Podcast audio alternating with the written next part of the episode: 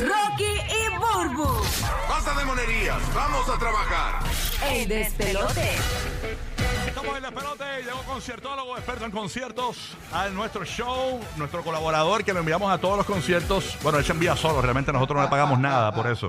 Eh, pero suena grande, suena como que nosotros lo enviamos. y todo eso, No, pero la ha crecido, hay que dársela, ha crecido. Estamos sacando. ¿Cómo es, Popita? Dame abrirte el microfonito aquí, perdóname, discúlpame que, que Has estaba... crecido solito, bebé, de verdad. No, muy bien, buen has trabajo, muy bien, conciertólogo. Estás que sí, haciendo mano. muy bien. Te has convertido en una leyenda de los No, conciertos. tú dices, tú dices, son ustedes. Mira, pues nada, este, ustedes me dieron el pie y yo pues seguí, seguí caminando prácticamente. Me dieron la oportunidad de estar aquí.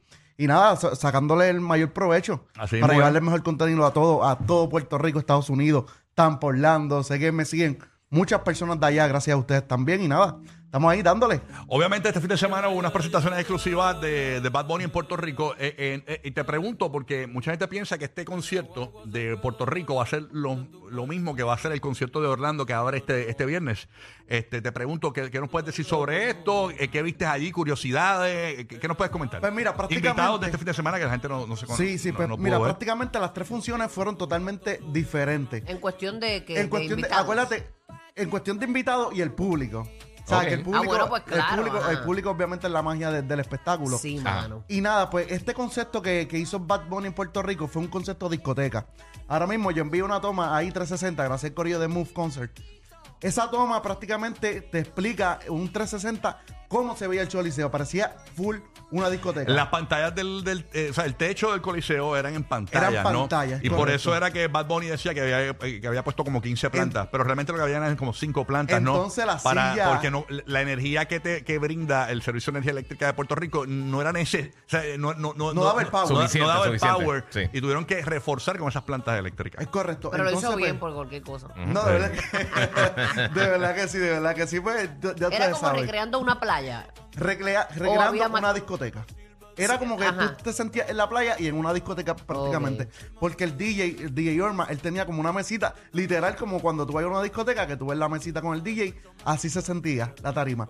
No Ok. mucho embeleco, no muchas cosas. Obviamente tenía su, su pirotecnia, su fuego y sus cosas, pero se sentía que estaba en una discoteca prácticamente. Qué bien. Una Un pregunta, super cool. Un MTV party. ¿Qué eso. artistas invitados hubo? Por ejemplo, el jueves todo el mundo sabe porque se transmitió por las redes sociales y Sí. por televisión local en Puerto Rico y se corrieron todos esos videos. El jueves todo el mundo sabe, pero el viernes, eh, ¿qué pasó el viernes? ¿Qué pasó eh, el sábado, domingo? Pero ¿cuántos fue- ¿cuántas funciones fueron? Domingo no hubo, sa- ¿verdad? Fue, fue jueves, viernes y sábado. Exacto, el sábado. Fueron tres Domingo días. no hubo. Ok, eh, el viernes, el viernes se dio la vuelta al Chencho Corleone y estuvo los tres días. Tú sabes que Chencho. Oh. Acho, Chencho está Diantre, aparte. Chencho es Chencho mi favorito Leone. forever. ese Mira, tú sabes que yo dije, Forever. yo no, yo no quiero decir este comentario, yo no quería decir este comentario porque esto fue lo que yo dije en mi terraza.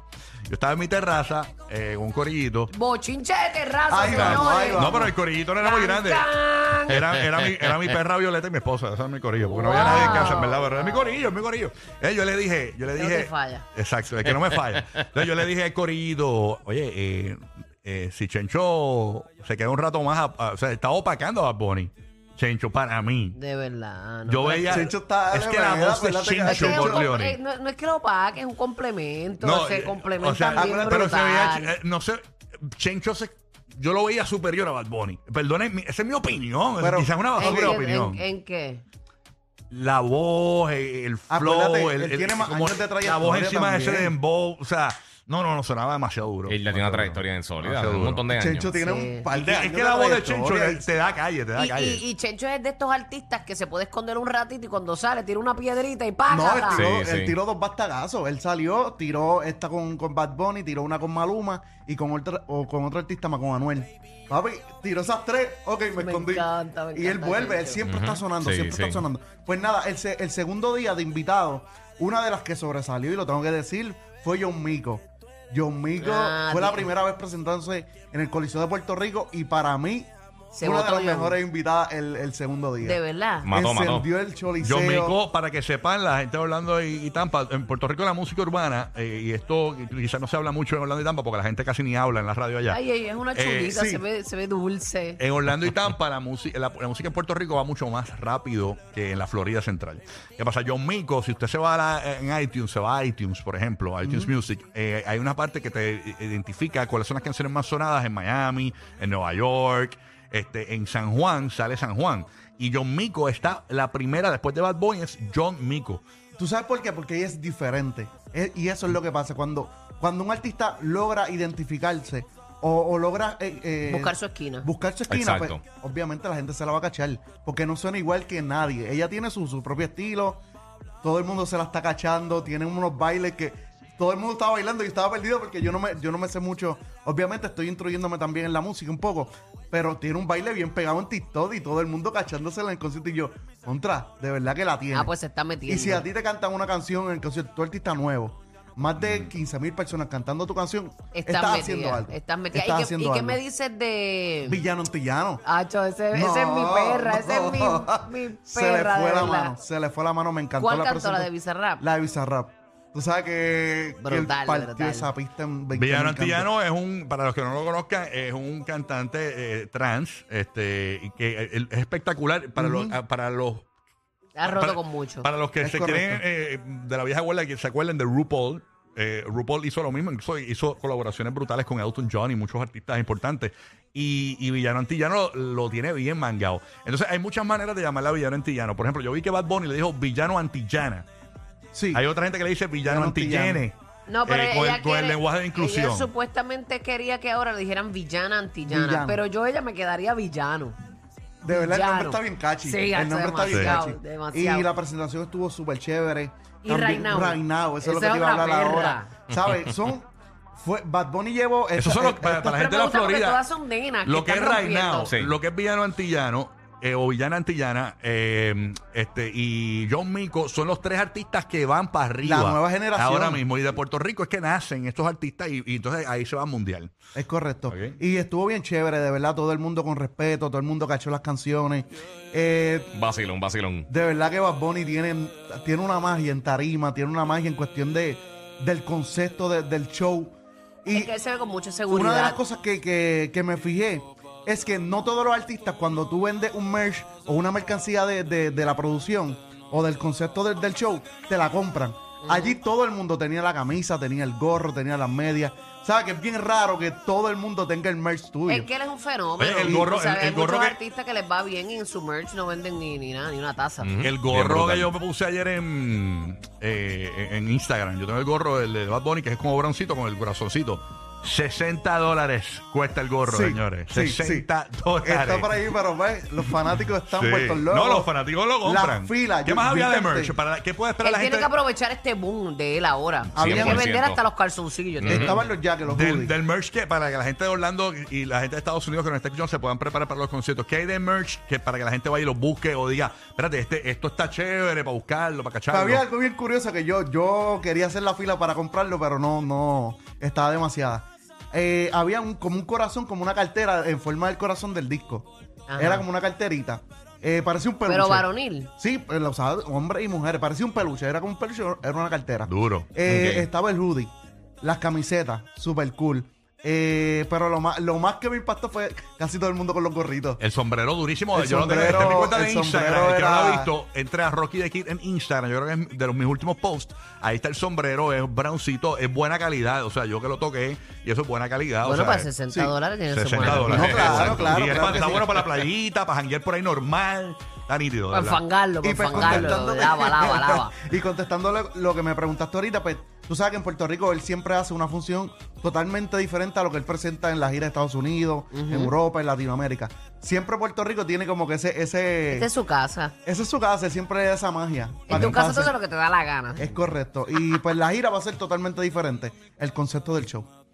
El, el concepto del show va a ser tipo como lo que vivimos hace un tiempo en Puerto Rico, donde la tarima era larga así y, y el alfa corría por todo eso así. Eh, ¿Va a ser ese tipo de show o no sabes, no tienes detalles de ese montaje? Al momento no tengo detalles del montaje, pero yo, yo a Bonnie, obviamente, yo metería arena de playa y toda la pendeja. Ay, ya tú sabes. No te, no te preocupes, o sea, somos nacionales. Este, yo pues pondría el concepto playa, que- como Entiendo. que llevando como que el orgullo de que las mejores playas son las de Puerto Rico. Él ha, Yo lo destaca- haría así. él ha destacado mucho este lo que es Puerto Rico y también eh, vale la pena resaltar que eh, hubo un recogido de basura en las playas, en todas Ayer. las costas ayer. Él incitó a eso. Sí. Ajá, lo, lo, lo provocó, se puso de acuerdo con esas eh, eh, instituciones o esas agencias que, que bregan con ese tipo de cosas, así que Él dijo que iba a llegar a está una... dejando una huella bien bonita Bad Bunny, dentro de todo el vacilón y, y ¿verdad? el embarre que hizo con el gobernador que dijo, que, después, de- que después dijo, eso no es una falta de respeto, una falta de respeto es el salario de los maestros, una falta de respeto es el Exacto. salario de los policías,